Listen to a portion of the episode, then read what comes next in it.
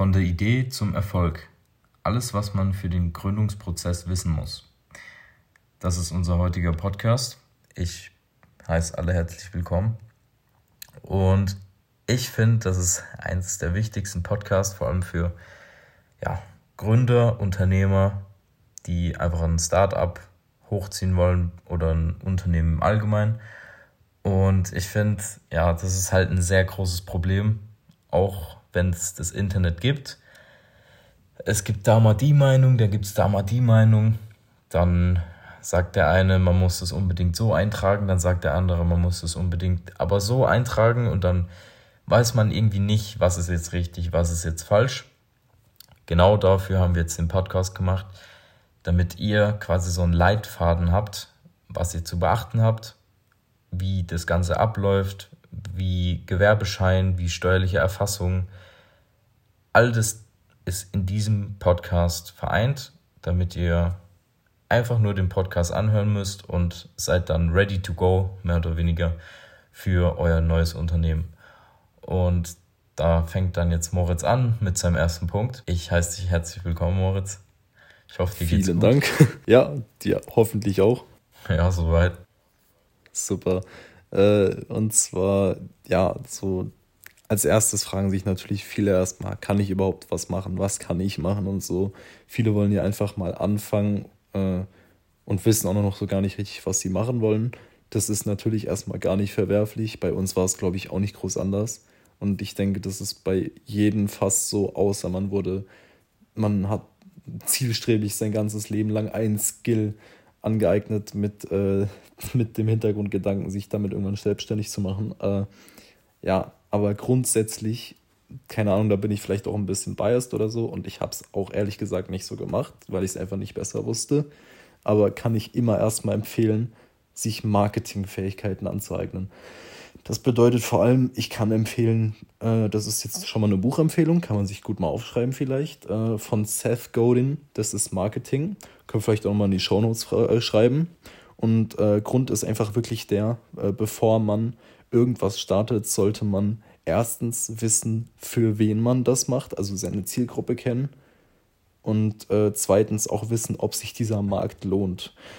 Du siehst, ob sich ein Markt lohnt, indem man halt einfach auch wirklich vielleicht eine Marktanalyse macht. Zum Beispiel, wenn du jetzt, keine Ahnung, den Vergleich habe ich neulich mal in einem Podcast gehört, äh, nach Nummerland verkaufst, Lokomotiven für 50-Jährige, aber 95% dort sind unter 20, ja, dann hättest du vielleicht besser mal vorher den Markt analysiert bevor du halt äh, ja, irgendwas verkaufst, was halt nicht gefragt ist. Ganz einfach. Äh, ja, und äh, dann sollte man halt einfach schauen, okay, was kann ich gut? Bin ich zum Beispiel, keine Ahnung, das kann auch nur sein, dass ich gut mit Menschen reden kann oder so. Äh, oder also sehr kommunikativ bin oder keine Ahnung, ich bin Mathe-Ass oder das kann wirklich alles sein. Äh, das kann auch was sehr fachspezifisches sein, zum Beispiel ich kann gut coden oder so. Das ist natürlich super Voraussetzung. Äh, Oder allgemeine Charaktereigenschaft. Ja, ja, zum Beispiel, genau. Und ähm, ja, und dann halt einfach schauen, was kann ich damit machen. Man kann zum Beispiel Informationsprodukte verkaufen. Das heißt, ich mache zum Beispiel äh, ein Coaching. Ich kann auch wirklich physische Produkte verkaufen, die ich dann halt designe oder so.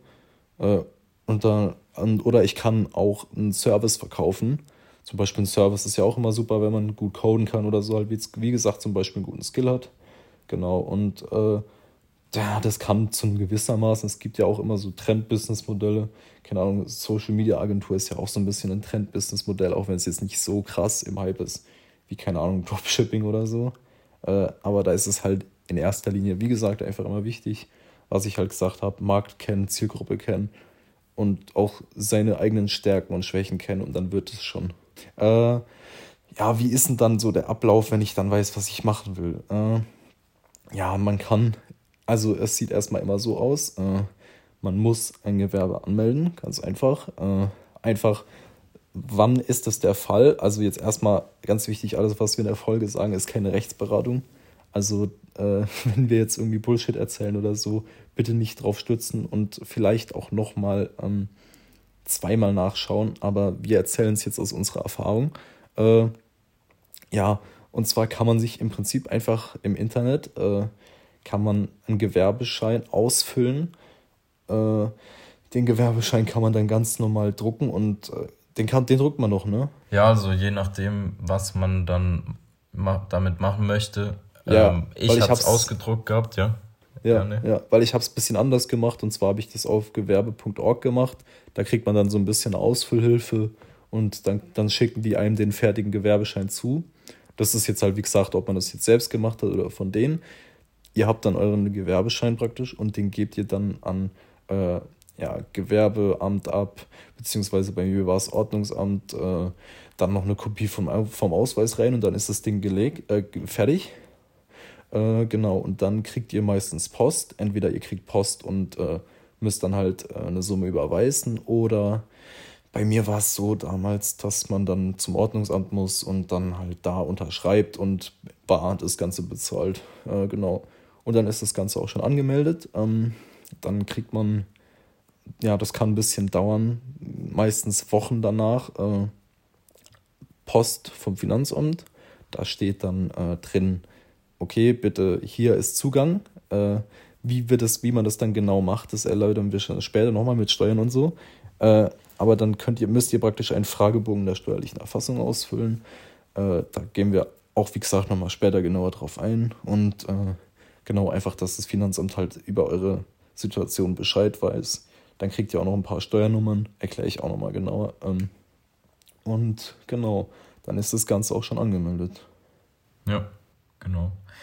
Also ich fange mal an. Wie gesagt, Step 1 mehr oder weniger, dass das Unternehmen dann aktiv steht, ist halt, wie gesagt, Gewerbeschein bzw. diese Gewerbeanmeldung zu machen. Äh, da machen wir einfach ja, so eine Art vorgefertigtes Layout. Also das ist jetzt von unserer Region. Die sehen teilweise ganz bisschen anders aus, aber so im Grundgedanken sind die offenen Nummern her meistens alle gleich. Also da kann man eigentlich, wie gesagt, nichts falsch machen. Du hast jetzt gewerbe.org, hast du gemeint, oder? Ja, genau. Ja, genau. Das ähm, hat doch dich aber was gekostet, soweit ich weiß. 25 Euro. Ja, 25 Euro. Warte mal, was mir gerade noch eingefallen ist, das, das, das schiebe ich jetzt vielleicht nochmal kurz dazwischen. Äh, die Frage, welches Gewerbe wirf, äh, meldet man überhaupt so an? Äh, das ist mir gerade nochmal kurz eingefallen. Das ist vielleicht noch gar nicht unwichtig. Grundsätzlich, wenn man es alleine macht, würde ich erstmal Einzelunternehmen empfehlen. Wenn man es zusammen macht, GBR, um es jetzt mal ganz auf den Punkt gebracht zu haben. Weil GmbH und so, wenn ihr 10k übrig habt und so, äh, 10k waren es, glaube ich, und äh, ja, die sind ja nicht weg, die müsst ihr nur auf, ein, über euer, auf euer Geschäftskonto praktisch überweisen. Aber da kommen wir dann auch nochmal zu mit Geschäftskonto und so, dann könnt ihr das machen. Aber grundsätzlich reicht erstmal Einzelunternehmen oder GBR. So, jetzt kannst du weitermachen. Ja, genau, also es sind keine 10k, sondern 12,5. Ah, okay. Aber wenn man das zu zweit zum Beispiel machen kann, dann teilst du das logischerweise durch zwei dann geht es. Aber insgesamt musst du, musst du auf deinem Geschäftskonto 25.000 dann haben. Das ist auch das, die Summe, die immer alle im Kopf haben.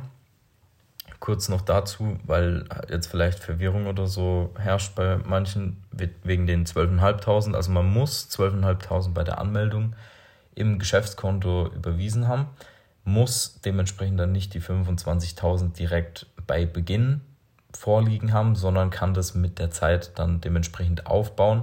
Aber die 12.500 gelten dann, ich glaube, das heißt Kapitalanlage oder so und kann dann, wie gesagt, mit den 12.500 auch schon hantieren. Das ist auch ein Mythos, dass vielleicht einige denken, boah, ich muss jetzt 25.000 oder 12.000 Euro in die GmbH stecken und habe dann die 12.500 oder 25.000 weg.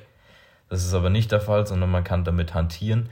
Und die Gründung an sich für eine GmbH kostet so roundabout 1000 bis 2.000, 3.000, würde ich jetzt mal so grob anpeilen.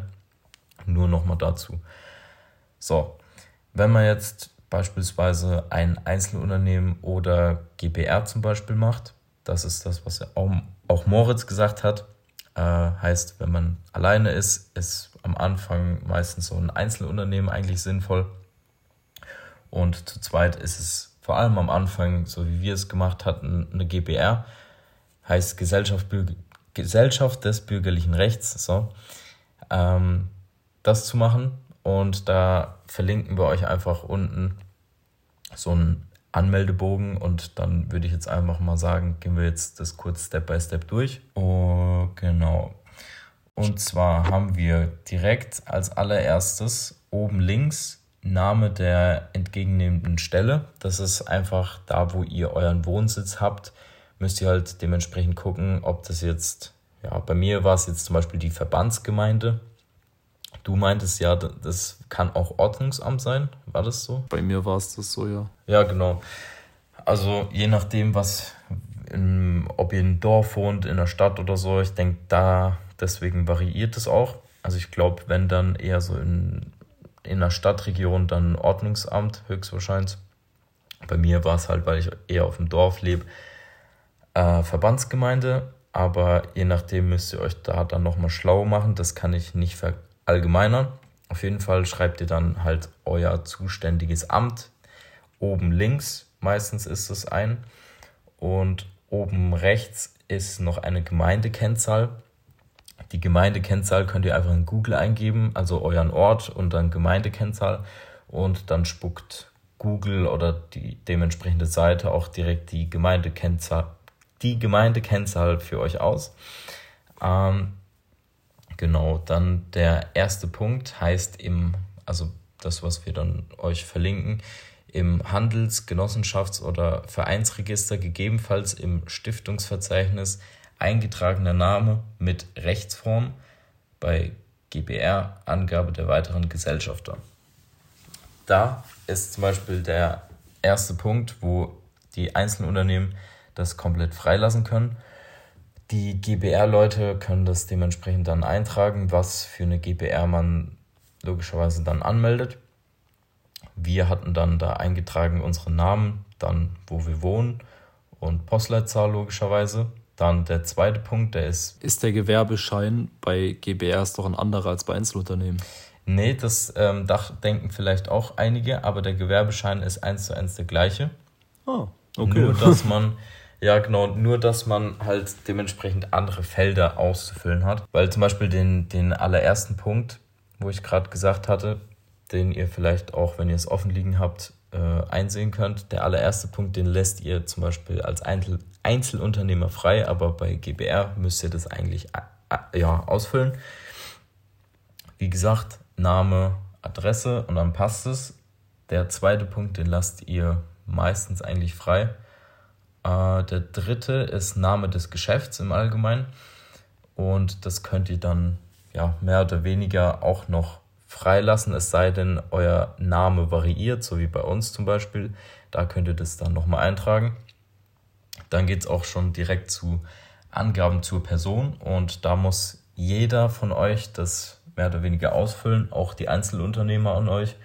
Ähm, das ist eigentlich relativ selbsterklärend, einfach Name, Vorname etc.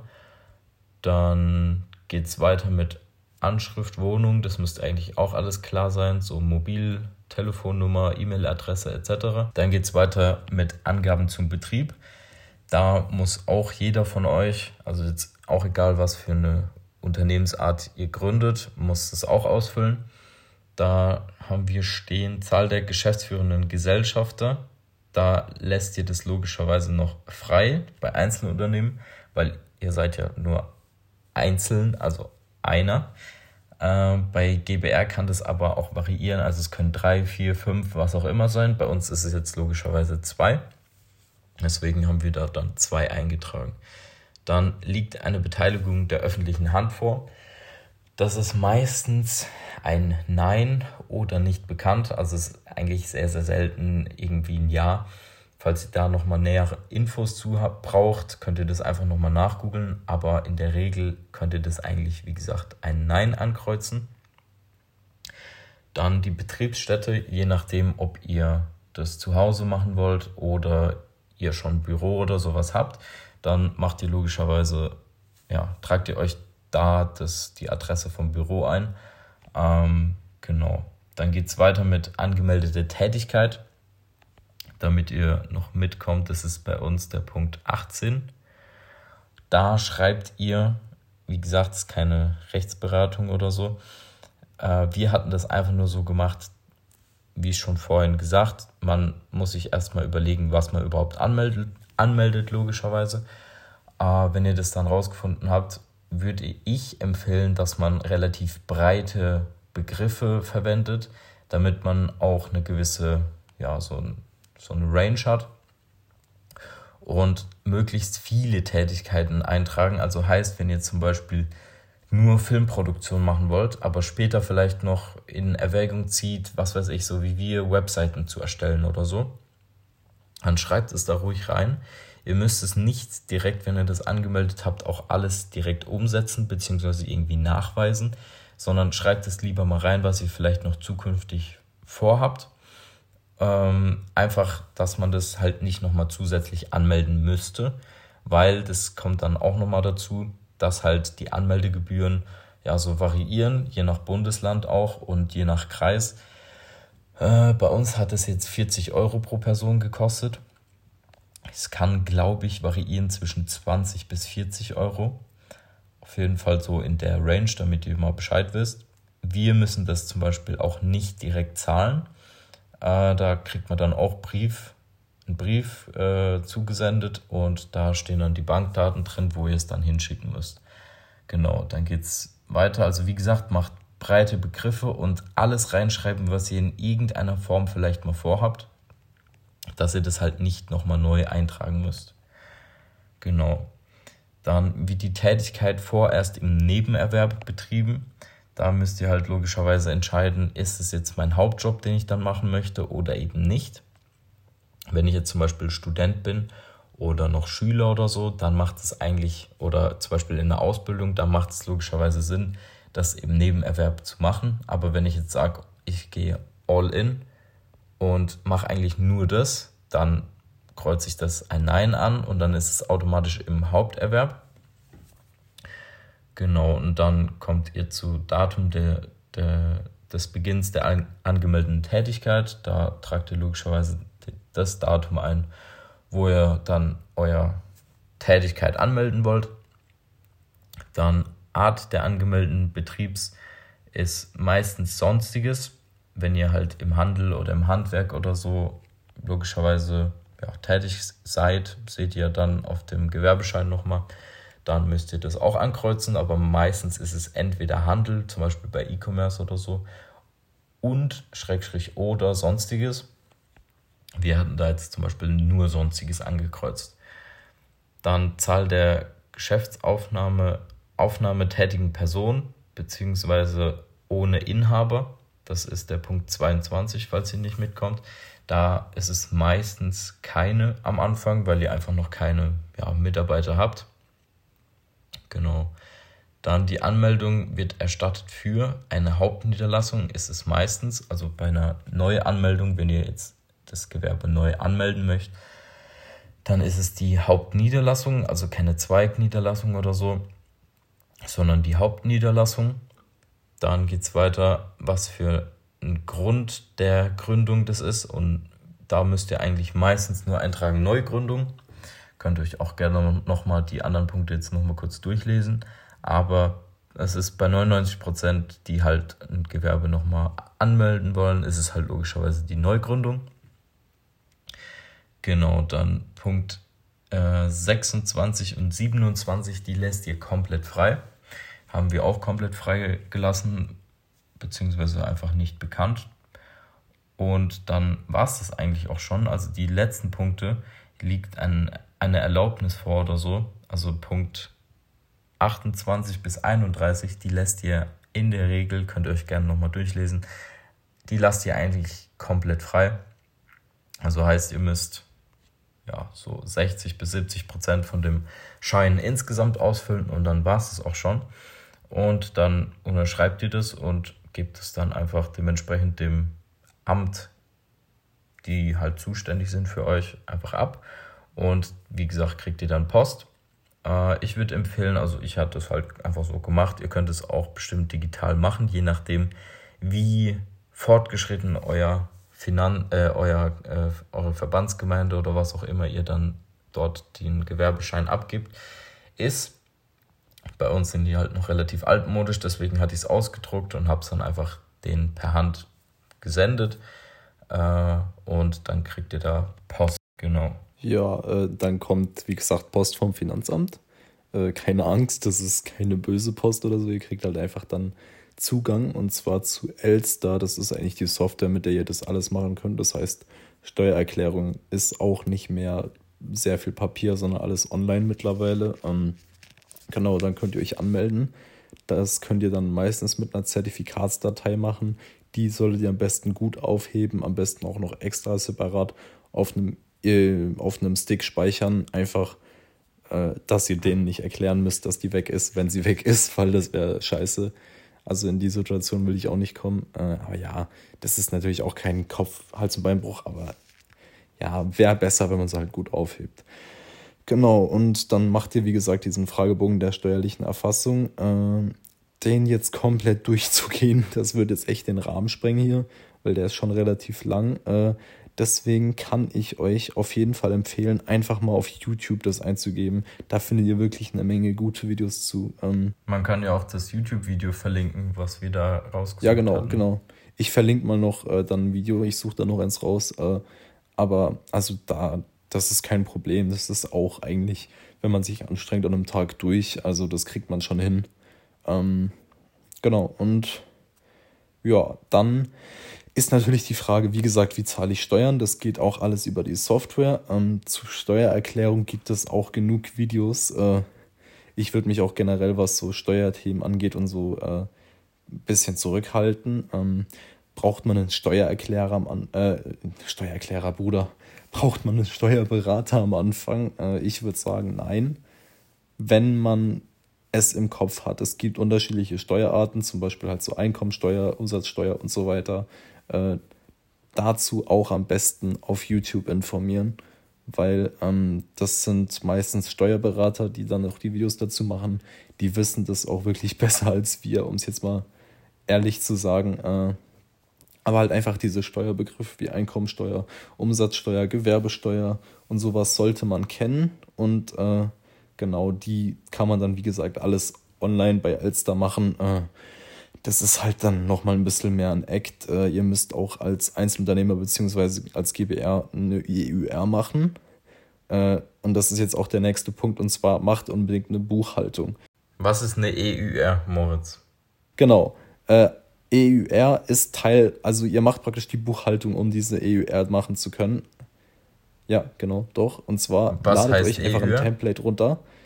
Das ist eine Einnahmenüberschussrechnung. Das heißt, genau. ihr schreibt euch einfach alles auf, ihr nehmt euch einfach ein Template aus dem Internet, können wir euch vielleicht auch noch eins verlinken, äh, für eine Buchhaltung, also Ausgaben und Einnahmen, um es jetzt mal kurz zu fassen und dann immer noch den Beleg dazu. Das ist wichtig, einfach Rechnungen behalten. Ähm, und ja, dann schreibt euch das einfach immer auf und wisst am Ende des Jahres, okay, hatte ich zu viel, äh, habe ich mehr ausgegeben oder mehr eingenommen. Und dann könnt ihr einfach ausrechnen, wie viel Gewinn ihr gemacht habt. So, und das will das Finanzamt natürlich auch wissen. Das könnt ihr Mitte des nächsten Jahres machen, nach der Gründung. Also alles chillig. Dann müsst ihr nichts eilen oder so. Äh, genau. Und dann, ja, dann habt ihr das auch schon erledigt. Wie gesagt, einfach eine gescheite Buchhaltung machen mit einem Template und das ist nicht so schlimm. Wenn man das die ganze, das ganze Jahr macht, dann ist die Steuererklärung äh, wesentlich weniger aufwendig. Ja, was ich vielleicht noch hinzuzufügen hätte, ähm, wie gesagt, wenn ihr das dann nochmal kurz zurückspult, wenn ihr das bei eurem Amt den Gewerbeschein dann abgegeben habt, hatten wir ja gesagt, kriegt ihr dann Post. Da kriegt ihr meistens dann die Post mit, dass ihr das logischerweise erstmal bezahlen müsst, weil die brauchen ja natürlich dringend Geld. Ähm, auf jeden Fall müsst ihr das dann bezahlen und dann hatten wir ja gesagt, kriegt ihr ähm, logischerweise ja Post vom Finanzamt und da steht dann nicht nur drin, wie wir es gerade gesagt haben, mit Elster, mit dem Zugangszeugs und so, sondern dann kriegt ihr noch was beigeliefert. Das nennt sich das SEPA-Lastschriftmandat. Und da würde ich euch empfehlen, das schon zu machen. Das bindet dann auch schon meinen nächsten Punkt mit ein. Ähm, also ich würde das definitiv empfehlen zu machen, weil dann vergesst ihr einfach keine Steuern zu zahlen, sondern das Finanzamt hat mehr oder weniger dann die Berechtigung, eure Steuern direkt vom Konto abzuziehen. Heißt, ihr müsst euch darum jetzt nicht wirklich mehr kümmern und ihr habt dementsprechend auch ein gewisses Ansehen dann auch am Finanzamt. Also wenn ihr das dann nicht macht, dann ja, denken die sich vielleicht auch ihren Teil so. Ich würde es definitiv empfehlen. Da müsst ihr dann jetzt aufpassen, was für ein Konto ihr dann logischerweise dort angibt. Ich würde bei manchen, nicht bei allen, aber bei einigen vielleicht auch empfehlen, ein Geschäftskonto zu öffnen, weil ihr dementsprechend dann auch die Kosten wesentlich besser im Überblick habt. Und das wäre halt auch mein nächster Punkt, ist, ob ich überhaupt ein Geschäftskonto im Allgemeinen brauche.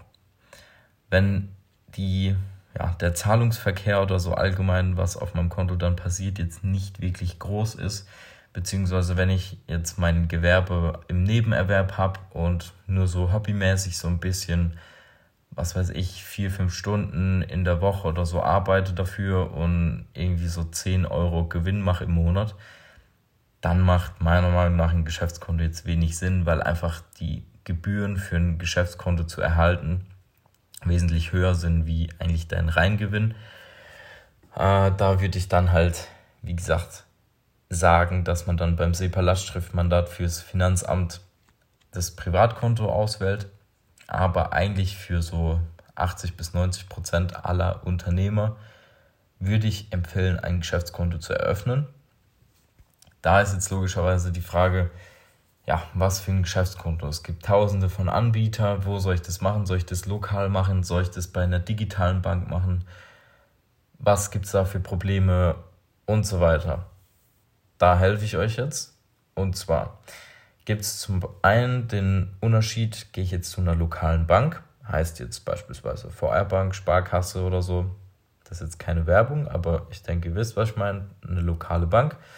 Da habe ich halt den Vorteil, dass ich gewisse Ansprechpartner habe. So. Da hatten wir dann auch ein Gespräch mit einem von der IHK, der dann auch gemeint hat, wie oft nutze ich denn eigentlich dann aber den Service, der dann lokal vor Ort ist. Und wenn man mal ehrlich ist, eigentlich gar nicht. Und das kann man eigentlich auch alles meistens dann am Telefon oder per E-Mail oder so auch regeln. Und das bieten ja dann logischerweise auch die digitalen Banken an.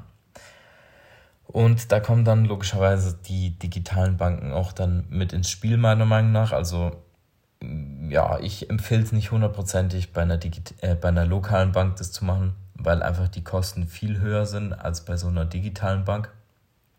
Und die drei größten digitalen Banken, die vielleicht euch schon ein Begriff sind, sind zum einen Phenom, Contest und N26.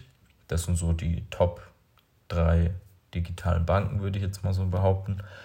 Und da müsst ihr halt logischerweise aussuchen, was euch am besten passt. Bei uns passt jetzt zum Beispiel eher Phenom, da gibt es aber natürlich dann auch nochmal dementsprechend Unterschiede zwischen den drei Hauptdingern. Äh, das wird jetzt aber den Rahmen sprengen, da müsst ihr euch einfach nochmal schlau machen. Was aber wichtig ist, das Ganze dauert logischerweise auch nochmal. Und das kann jetzt bei uns, es ist jetzt zum Beispiel der Fall gewesen, dass man sieben bis zehn Werktage nochmal Zeit in Anspruch benötigt, um so ein Konto zu erstellen. Das hängt logischerweise je nach Anbieter davon ab, wie stark die dort vertreten sind, beziehungsweise wie viel Anfrage die haben. Und Phenom hatte halt zu dem Zeitpunkt sehr viel Anfrage gehabt, deswegen hat es jetzt so lange gedauert. Und das müsst ihr logischerweise auch mit einberechnen, da ihr logischerweise für die steuerliche Erfassung und dieses SEPA-Lastschriftmandat ja, so eine gewisse Deadline habt fürs Finanzamt. Das ist, beträgt meistens noch so einen Monat. Heißt, wenn ihr gegründet habt, habt ihr quasi noch einen Monat Zeit, um diese steuerliche Erfassung und das SEPA-Lastschriftmandat abzuschicken, beziehungsweise ans Finanzamt zu senden. Genau.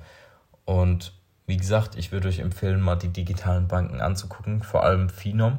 Finom hat uns vor allem ja, sehr gut in die Karten gespielt, beziehungsweise einfach das, was sie anbieten, ist schon sehr, sehr stark und sie sind eigentlich relativ schnell in allem, was man so braucht. Auch Support und so ist sehr gut. Und die Kosten sind auch sehr gering im Vergleich zu logischerweise lokalen Banken oder so.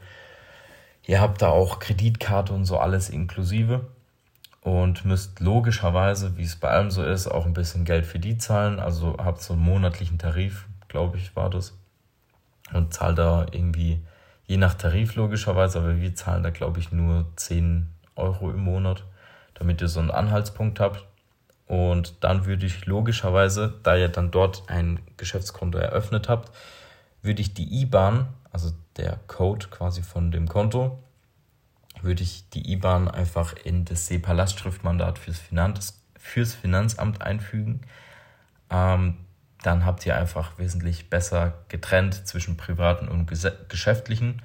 Ich finde es auch wesentlich besser fürs Allgemeine, damit man auch dementsprechend viel mehr Übersicht hat, zwecks Ein-, Ausnahmen, wegen Buchhaltung. Ihr habt es halt alles auf einem Schlag.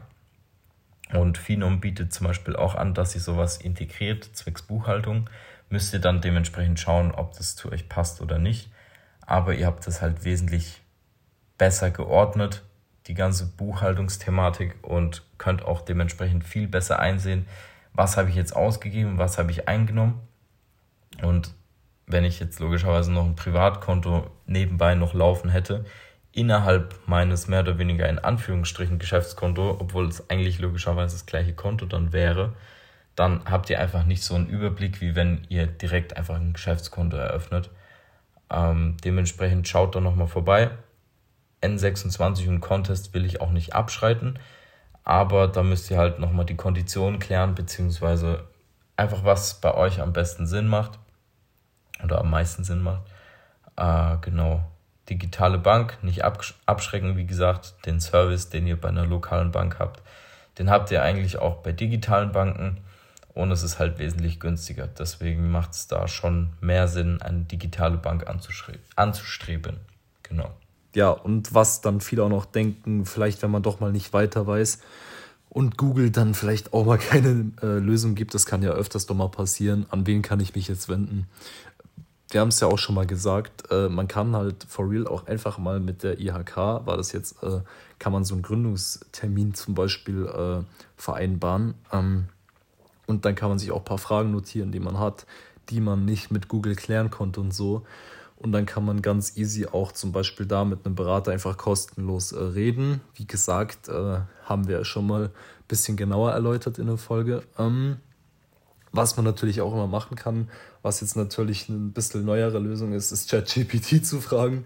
Aber ich weiß jetzt nicht, ob die äh, Ergebnisse, die da rauskommen, immer so relevant sind. Äh, also deswegen würde ich das mit der IHK auf jeden Fall mal empfehlen.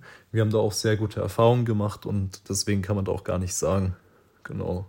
Ja, was es noch gibt, äh, war, soweit ich weiß, so Existenzgründe beim Arbeitsamt oder Agentur für Arbeit. Das hatte ich auch schon erwähnt, genannt, erwähnt im äh, anderen Podcast. Das könnt ihr euch gerne nochmal reinziehen.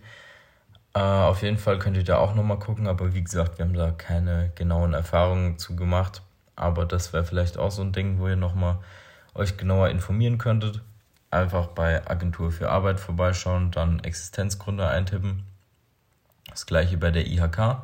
Müsst ihr halt gucken, was für eine Region ihr seid und dann die jeweilige IHK auswählen und dort dann Gründergespräch oder Existenzgründer hieß es dort auch oder so. Und dann könnt ihr da einfach easy ein Gespräch machen. Kann auch einfach anrufen, wenn man nicht weiter weiß. Ja, genau. Ähm, was ihr vielleicht auch noch machen könntet, das hatten wir auch schon gesagt gehabt, dass ihr einfach ja so einen Steuerberater-Sprechtag auch macht, beziehungsweise dort auch euch einfach einen anmeldet. Ähm, heißt, wenn ihr zu steuerlichen Fragen nochmal irgendwelche nochmal zu steuerlichen Fragen irgendwas ja, Fragen habt. Fehlt, oh, ja, Fragen habt, genau. Ähm, da könnt ihr dann logischerweise auch nochmal einen Termin zu machen. Wenn es jetzt bei irgendeinem Buchhaltungsthema oder so noch klemmt oder wegen steuerlicher Erfassung, da helfen die euch auch ganz klar. Genau, das wären so die Hauptdinge. Ähm, was ich einfach noch ja, zu sagen hätte, zwecks Unternehmertum, schaut euch wirklich, wie gesagt, das Ganze nochmal in Ruhe an, diesen Gewerbeschein und geht auch nochmal, hört euch das nochmal an, was ich da gesagt habe, Stück für Stück durch. Dann kriegt ihr das schon ganz einfach hin. Zwecks mit der steuerlichen Erfassung. Da braucht ihr natürlich ja schon eher Durchhaltevermögen, aber das kriegt ihr auch gemeistert, auch wenn es manchmal sehr vage formuliert ist oder sehr komisch oder fachchinesisch, was auch immer. Ähm, das kriegt ihr alles hin durch YouTube-Videos etc. wie gesagt, wir verlinken euch da eins. Das ist sehr, sehr gut, vor allem auch für die Person, die wir auch gerade angesprochen hatten, mit Einzelunternehmen und GBR. Bei einer GmbH oder OHG sieht das Ganze natürlich nochmal etwas anders aus. Da nur kurz. Ähm, das muss natürlich logischerweise auch mit einem Notar geklärt werden und dementsprechend kommt man dann auch auf wesentlich höhere Kosten. Und wie ich es ja vorhin schon gesagt habe, kann, kann so eine GmbH-Gründung 1000 bis ja, 2.000, 3.000 kosten. Je nachdem, was halt der Notar kostet, was diese Eintragung, die ganzen Urkunden und so kosten. Aber das ist nochmal ein ganz anderes Thema. Äh, ich denke, wer eine GmbH gründet im Allgemeinen, der hat schon eher einen Plan, wie das Ganze abläuft, beziehungsweise hat es dann meistens nicht zum ersten Mal gemacht, hätte ich jetzt so gesagt, oder? Äh, nein, ich würde auch nicht sagen. Also meistens upgradet man dann ja so sozusagen. Ja, genau, genau. Ähm, meistens upgradet man ja, so wie du es gerade gesagt hast, ja so GBR, dann OHG und dann GmbH so meistens. Äh, ja, deswegen ist es jetzt eher so an die Anfänger auch gerichtet gewesen oder ist es gerichtet mit dem Gewerbeschein, weil das halt bei einer GmbH-UG haftungsbeschränkt ähm, äh, nochmal ein Unterschied wäre. Aber das wäre, wie gesagt, ein anderes Thema. Was ich euch einfach nur, damit ihr es mitnimmt, noch äh, vermitteln will, habt Durchhaltevermögen.